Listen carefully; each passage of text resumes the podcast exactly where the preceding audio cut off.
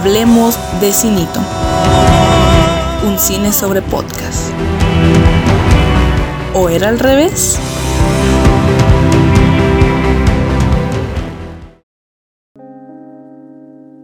Hola, bienvenidos, bienvenidas a una nueva emisión en Hablemos de Cinito.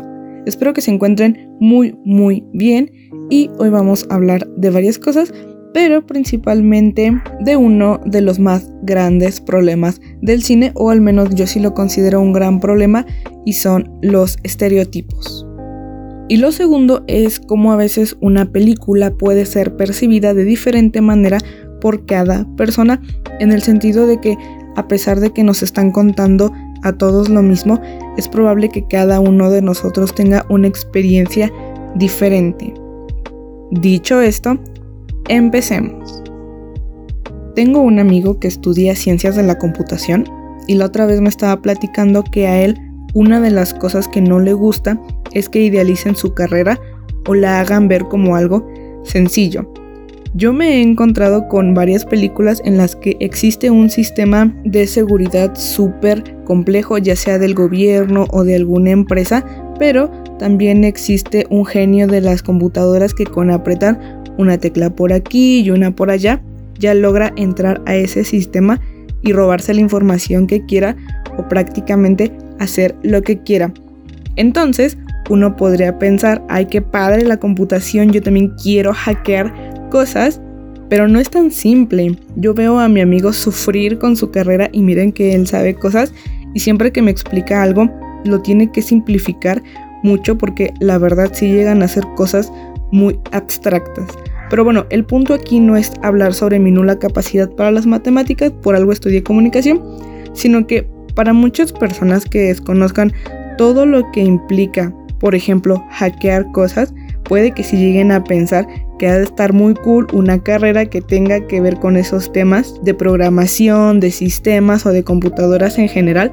Y no digo que no sea interesante, pero llevan una cantidad de matemáticas impresionantes y por supuesto que no son simples. Se entiende que en las películas o en las series no veamos todo este proceso de complejidad matemática porque no es lo que importa. O sea, nosotros nada más es como de, ay, ya lo hackeo, ya podemos entrar al sistema. Bueno, que siga la historia que nos estaban contando en la película. Por otro lado, yo he visto varios memes en Facebook que dicen, ¿cómo no voy a saber de medicina si me vi todas las temporadas de Grey's Anatomy? O en TikTok hay videitos en los que ponen como una música dramática de fondo y en la descripción escriben cuando me dicen que no puedo ser médico solo por haber visto todas las temporadas de Grey's Anatomy y se ponen a decir palabras como bisturi, epinefrina, camilla, cosas así. Algunos sí están muy graciosos, la verdad, pero ese no es el punto, sino que en algún momento llegué a ir a una plática vocacional sobre la carrera de medicina y uno de los ponentes, que además era un estudiante de medicina, comentaba que toda la carrera no se parecía en nada a series como Grey's Anatomy, Doctor House y si no mal recuerdo también mencionó a The Good Doctor. Bueno, y estos ejemplos como para qué o qué. Las películas a veces nos pueden ofrecer una representación de la realidad muy precisa y otras películas nos pueden presentar una realidad que se aleja mucho de lo que conocemos.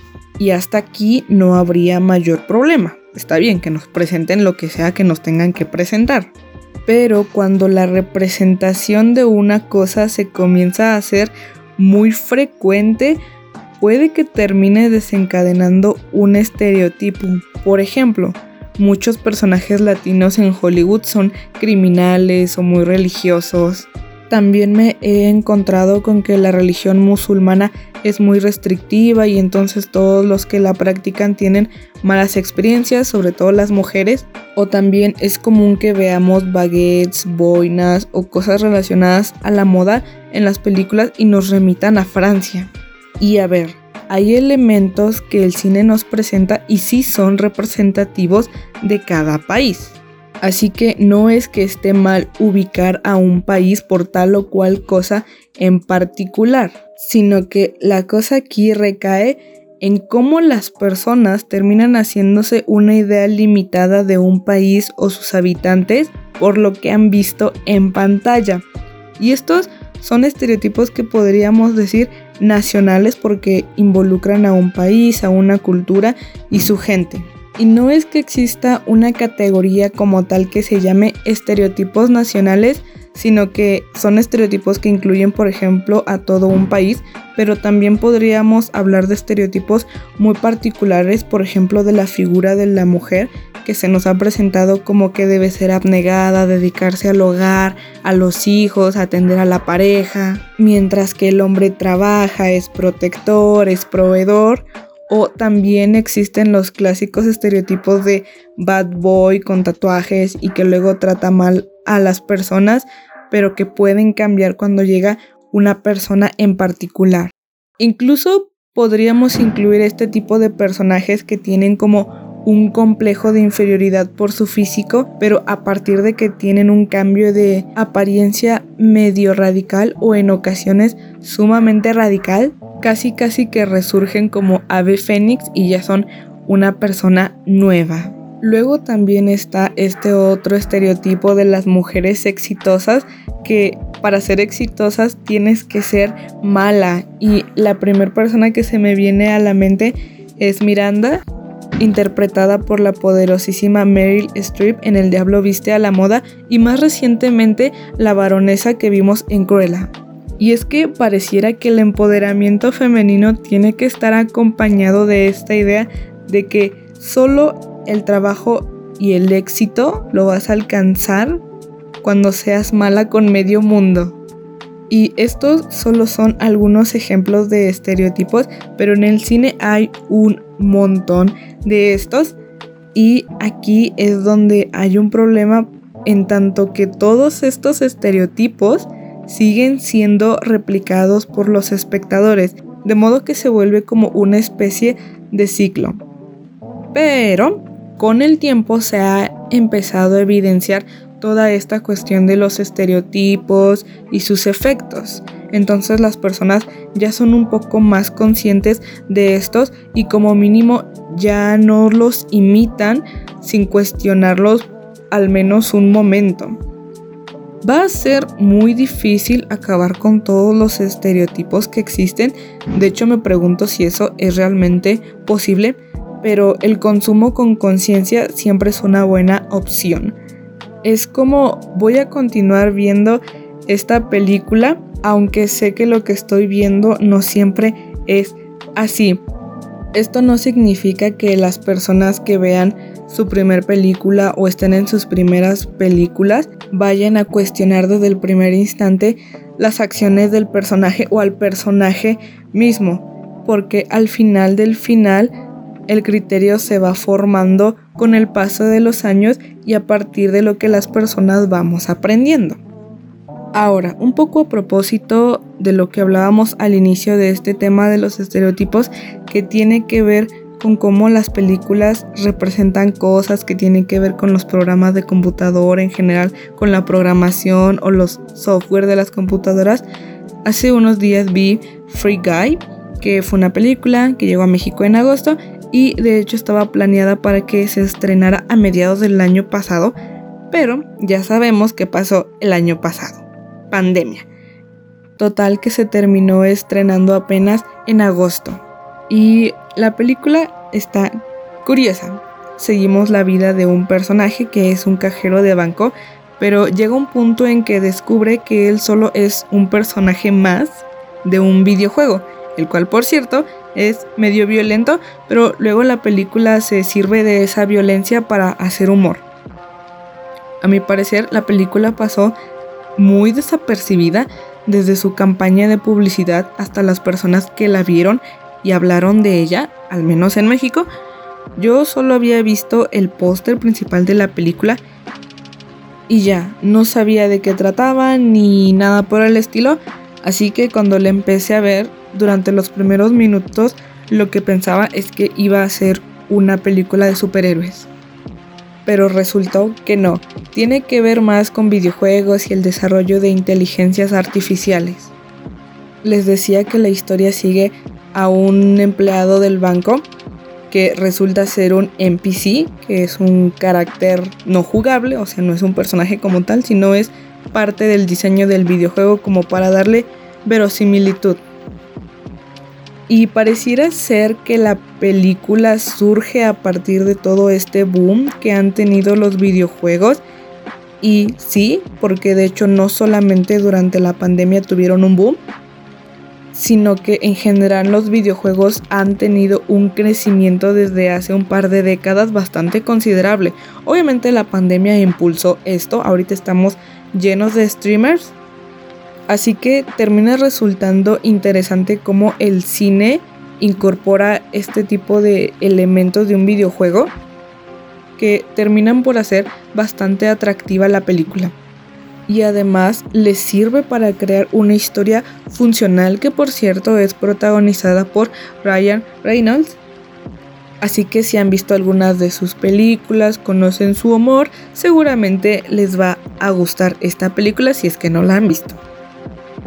También hace un par de episodios en Hablemos de Cinito platicábamos acerca de cómo hay muchas películas que están utilizando este factor nostalgia para atraer al público. Y a mí me preocupaba que llegara un punto en el que solamente se valieran de este factor para generar películas, lo cual, insisto, me parecería bastante desafortunado si llegara a suceder en algún punto, pero al menos aquí en Free Guy hay una especie de cameos y referencias, pero son breves no es como que el punto principal de la historia ni lo más atractivo, que por ejemplo era algo que sí sucedía más con Space Jam 2, en el que sí mostraban todo el catálogo de HBO. Entonces, con Free Guy solamente se limitan a hacer ciertos guiños a por ejemplo el universo cinematográfico de Marvel que ya pertenece a Disney y aunque Free Guy pertenece a Fox y se empezó a hacer la película antes de que Fox pasara a ser parte de Disney pues se tomaron esas libertades creativas de incluir estas referencias de Marvel. También la película tiene elementos que nos recuerdan a otras películas como podrían ser Matrix y The Truman Show. De hecho, Free Guy busca ser muy familiar y un blockbuster y de hecho lo logra. Y ya como última observación, algo que hasta cierto punto es chistoso es cómo parece que rompen muchas reglas, en el sentido de que suceden cosas que resultarían muy poco verosímiles si no fuera porque tenemos un videojuego como escenario. No es el único porque también tenemos una trama en el mundo real, vaya, que no es el mundo de los videojuegos, en la que están los desarrolladores del juego y pues ahí tienen una situación que yo diría está bonita. Ahora, ya les había comentado que a mí no me gusta ver críticas ni trailers, casi casi que ni me gusta ver los pósters de las películas cuando se van a estrenar para no ir con ninguna especie de predisposición o expectativa. Entonces me da mucha risa porque es hasta irónico que yo hable de esas películas o incluso si no lo son, pero hay personas que no han visto ciertas películas. Entonces parece que hablo de lo que no me gustaría escuchar, pero me gusta hacerlo. Me gusta tener este espacio para hablar. Está raro, ¿no? Pero también me pongo a pensar en las personas que, por ejemplo, les gusta ver solamente cosas buenas y se enojan o sienten que fue una pérdida de tiempo cuando van a ver una película que sí es mala y justo para ahorrarse ese disgusto e ir con la certeza de que van a ver algo bueno o medianamente entretenido, pues ven críticas y reseñas. En mi caso creo que eso no aplica mucho porque al final de cuentas, si hablo de películas, de series, tendría que verlas, independientemente de si llegara a escuchar que si son malas, que son una pérdida del tiempo o lo que quieran, porque al final del final, además de que me gusta hablar de este tipo de cosas, creo que tienes que ver cosas malas para decir que son malas. Y cuando digo malas, no me refiero en el sentido de la moral, si está bien o está mal, sino que a ver qué te están contando, si está bien lo que te están contando, si te lo están contando bien o qué percebes acaban de presentarte. Respecto a esta parte de saber cosas antes de ver una película, no pude evitar ciertas publicaciones de Facebook en las que hablan sobre la película The Medium, que es una película producida en colaboración por una productora de Tailandia y una productora de Corea del Sur. Es una película de terror que, según los rumores, es tan terrorífica que se ha tenido que exhibir en algunas salas de cine, por ejemplo de Corea del Sur, con las luces encendidas. Porque algunas personas no aguantan lo sangrienta o terrorífica que puede llegar a ser. Y no piensen en esto como spoilers, sino que es todo lo que se ha estado divulgando en general sobre la película. Ya en cuanto a la historia, tenemos a un grupo de documentalistas tailandeses que quieren documentar, vaya, la vida de una medium de una localidad rural de Tailandia que dice está poseída por una diosa de nombre Bayan. Entonces se supone que esta diosa ha estado poseyendo a los miembros de esa familia generación tras generación, pero solo a las mujeres. Entonces pareciera que ya llega el momento en que cambie de cuerpo y como la señora, la medium protagonista, no tiene familia directa, la siguiente en recibir el cuerpo de Bayan sería su sobrina. Pero aquí el tema está en que parece que no es Bayan quien le está hablando a la sobrina o quien intenta acercarse a su cuerpo. Entonces ya se ponen a investigar y ver qué dios o diosa podría ser, que por cierto hasta donde tengo entendido por allá en las regiones asiáticas no es como que existan dioses y demonios, sino que existen dioses casi casi que dioses para todos, incluso un dios de la pobreza. De hecho, hay un chiste sobre eso que dice como en esta casa respetamos y veneramos a todos los dioses, pero el único que no queremos que se presente es el dios de la pobreza. Entonces ponen como al dios de la pobreza todo triste, o sea, un dibujito. Pero bueno, ese no es el punto.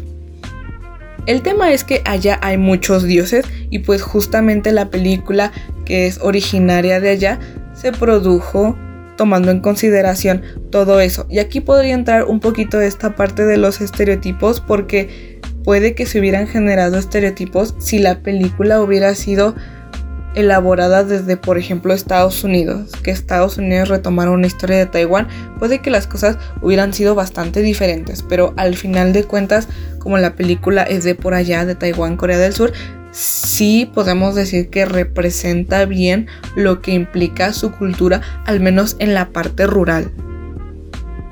Que un poco a manera de analogía podríamos pensar que son como los pueblitos de México, que todavía algunos son muy creyentes, muy fieles en esta cuestión de la religión, más o menos allá tenemos una perspectiva así, pero es curioso porque es desde el otro lado del mundo. Entonces hay cosas que seguramente a muchos, muchas les va a resultar demasiado ajeno. La película todavía no llega a México, ni siquiera tiene fecha de estreno, pero estaría bastante bien que llegara en estos tiempos de octubre, noviembre, ya que se vienen nuestras festividades de Día de Muertos. Creo que quedaría de manera muy oportuna, pero lo pienso y parece un poco improbable. Pero bueno, yo ya tuve la oportunidad de verla y antes de verla yo ya había visto todos estos posts de Facebook con toda esta cuestión de que está fuerte, es muy terrorífica, etc. Casi casi nos la presentan como la mejor película de terror que va a haber en 2021. A mí lo primero en que me hizo pensar toda esta cuestión que vi en Facebook fue en la película de Boraz de 2016, que es una película francesa de canibalismo y por lo que sé fue una película que generó muchas expectativas. Decían que las personas vomitaban en las salas de cine porque sí estaba muy fuerte y ya al final se comentaba que era parte de una estrategia publicitaria, pero aún así también había comentarios de personas que sí habían tenido una reacción fuerte en las salas de cine y no eran parte de esa estrategia publicitaria. Entonces, quizá ahí podríamos pensar en que ya había una predisposición.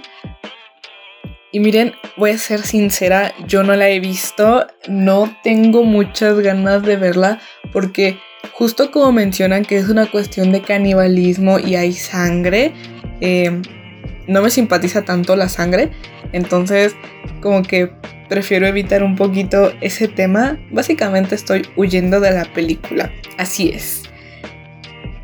Y algunos podrían pensar de que me hablas si tú has dicho que te gustan las películas de zombies y a veces esas películas también son muy violentas o muy sangrientas. La hipotenusa contigo, de veras. Pero no, miren, por eso les comento que yo no sé por qué veo películas de terror o de zombies si hay cosas que aparecen ahí que me disgustan. Entonces, no sé qué me pasa. Yo diría que son los gajes del oficio. Pero bueno, el punto no es ese, sino que volvamos con The Medium. Ya la vi y llevaba unas expectativas muy altas debido a todo lo que había estado leyendo. Y tengo la impresión de que va a ser una película que va a decepcionar a muchos.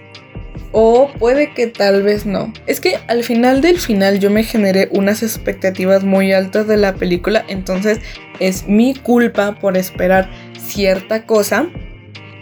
Y es que si nos ponemos a pensar en las historias de posesiones demoníacas en general, ¿qué nos puede sorprender? O sea, más allá de sí un ente que quiere un cuerpo humano, pero ¿qué nos podría generar un gran asombro. Tienen una dinámica muy similar todas esas películas.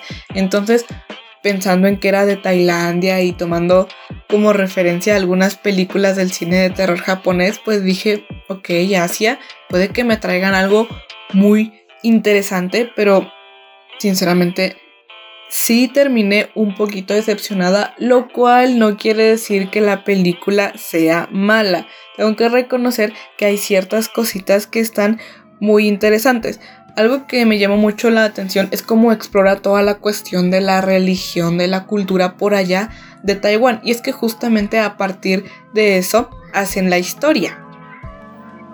Y a propósito de las expectativas, en estos momentos hay una serie que se llama El Juego del Calamar, no tengo que decir más, ya todos sabemos que está en boca de todos y es una tendencia en redes sociales. La verdad, no la quiero ver porque también ya me generé ciertas expectativas y volvemos al mismo punto. Es mi culpa por estarme generando expectativas, entonces siento que también voy a salir un poquito decepcionada, pero tendría que verla. Y algo que me da curiosidad y creo que más que por otra cosa, solamente la vería por eso, es que recientemente un profesor nos comentó que las producciones asiáticas en los últimos años estaban utilizando mucho el tema de la violencia lo sanguinario y en general el morbo para sus producciones. Entonces he escuchado, visto, oído por ahí que el juego de calamar sí tiene un poquito de estos elementos y también les puedo decir que The Medium los tiene. Y digo, solamente son dos producciones que podrían servir como para ejemplificar, pero en general me llama la atención estas producciones por allá de Asia el uso que están haciendo con estos elementos para generar producciones. Entonces solamente ahorita quiero ver un poquito más de por allá, cosas de Asia, para ver si sí o si no. Pero bueno, de vuelta al tema con The Medium. No les voy a mentir, sí me asustó la película. y sí, ya se acabo de decir que salí decepcionada. Pero es muy curioso esta parte de qué tanto me gusta a mí una película y qué tanto puedo separar mi gusto para decir si es una buena película o no. una podría esperar que ya porque me gusta está bien hecho, pero no, yo les puedo decir que me gustan todas las películas de Resident Evil y sé que son bastante malas, están muy mal hechas, pero aún así no me da pena decir que me gustan. Un punto que tiene a favor de Medium es que utiliza el estilo de metraje encontrado. Ese tipo de películas siempre me han parecido interesantes, bastante curiosas. Digo, ya sabemos que todo esto empezó con la bruja de Blair, pero en ocasiones sigue funcionando. No digo que siempre los metrajes encontrados o películas que tengan ese estilo estén bien hechas, pero con The Medium funciona. También es una película que tiene violencia y sangre y eso me llevó a pensar hasta cierto punto que no se alejaba tanto de las producciones hollywoodenses sobre posesiones. Yo la pensaba un poquito como una película de posesiones, solo que hecha en Taiwán, pero una película muy similar a cualquiera de Hollywood. Pero esa solamente fue mi impresión. Probablemente haya personas que sí les encante tomando en cuenta todo este nivel de morbo que maneja porque a mi parecer sí tiene un punto en que hay demasiado morbo. Aún con todo esto, como que sí defendería de Medium y les diría, vayan a verla y sobre todo por esta cuestión cultural y religiosa de por allá. Es lo que a mí más me llamó la atención y sí resulta interesante verlo. Sabemos cómo funcionan las cosas aquí según las películas con los exorcismos en Occidente, pero ¿qué pasa en el otro lado del mundo? Y un poco a manera de anécdota, mientras veía la película hubo un momento en que me llamó mucho la atención que hay cosas que podríamos decir se parecen mucho a situaciones que hemos visto en México o quizá no hemos visto directamente, pero sabemos que existen. Por ejemplo, en México están las famosas limpias, en donde pues a veces usan un huevo, unas ramitas o incluso creo que utilizan gallinas, la verdad no estoy muy segura, pero en algún momento de la película de Medium parece que están haciendo una especie de limpia. Obviamente es otra cosa, pero lo voy a dejar así porque es como manera de anécdota, insisto.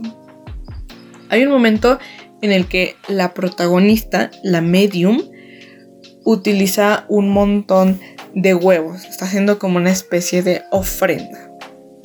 Yo estaba viendo la película con mi mamá en ese momento, que ya les había comentado, tiene que ver con cuánto dinero se va a destinar para hacer una película y en qué se va a ocupar. Entonces, una de las cosas que se tiene que considerar es el catering, que básicamente es el servicio de comida para los actores y todas las personas que están manejando cámaras, iluminación, el director y todo el demás equipo que esté presente durante la grabación. Entonces, mi mamá me preguntaba que cómo resolvería esa situación de la señora utilizando tantos huevos, si se los pediría al catering o tendría que contar como utilería e iría en el rubro de utilería, porque se separan todas las cosas. O sea, sí, se anota todo lo que vas a ocupar en una película, pero también va por partes. O sea, no se puede mezclar todo lo que vayas a utilizar. No es como que primero pongas huevos, abajo un vuelo a Cancún y abajo dos cámaras y luego tres lámparas. O sea, no puede ir todo revuelto. Entonces mi mamá lo que estaba haciendo con ese comentario era como una burla porque los presupuestos es una cosa bien tardada, muy estresante la verdad. Y últimamente he estado viendo demasiadas cosas relacionadas a los presupuestos y no me gustan. Y esto último que les cuento no es solamente como una anécdota o porque no tenga otra cosa que contar, sino que es un ejemplo de cómo las personas tienen experiencias diferentes con las películas. Y esto no significa que como la vi con mi mamá y de repente estábamos haciendo chistes, ya le quitó toda la esencia a la película y entonces por eso digo que salí decepcionada. No, no, no, no tiene que ver con eso. Después volví a ver la película con un poquito más de calma, pero a lo que voy es que cada quien tiene una experiencia con la película, cada quien sabe cómo se siente en ese momento y eso puede influir en cómo siente, por decirlo de alguna manera, la película. Por ejemplo, si acabas de tener una ruptura amorosa, puede que te sientas muy triste porque vienes con ese sentimiento de tristeza. O si estás muy triste, puede que te pongas a ver una película muy graciosa y sientas que es aún más graciosa justamente porque estás como en un momento de susceptibilidad, vulnerabilidad o simplemente se necesitaba ver algo gracioso para distraerte un momento. Pero aun cuando una persona se puede sentir de una manera muy particular al ver una película, de una manera muy diferente quizá así estamos en una sala de cine, a la persona que tiene al lado también existe la posibilidad de que el director o la directora haya querido transmitir algo en particular. Y aquí puede que hayan varias disonancias porque, por ejemplo, el director hizo la película de una pareja para demostrarte que ninguno tenía la razón y que ambos estaban mal. Pero uno puede interpretar como de no, yo creo que la chica estaba bien y puede que sea porque es afines a sus ideales, a sus creencias, a su estilo de vida, a su modo de pensar. Y otra persona puede apoyar a la otra parte de la pareja porque se apega más a su forma de ser.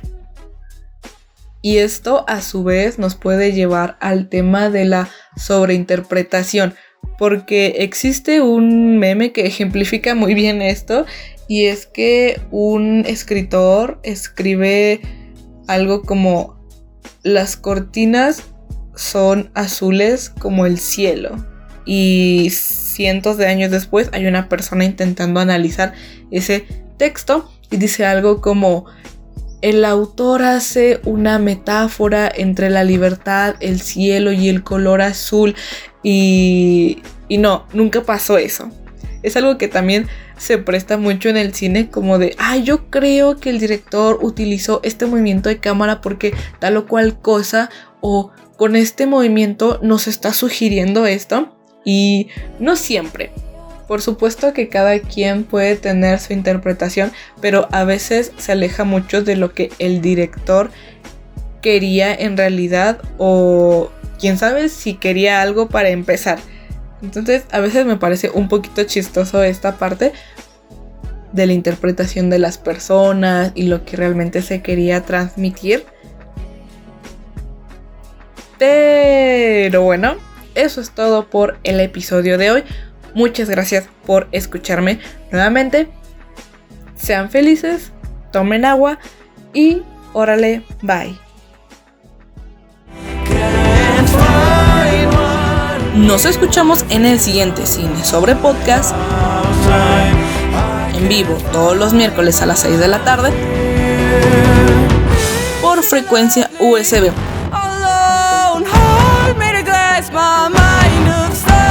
Turn me to pieces.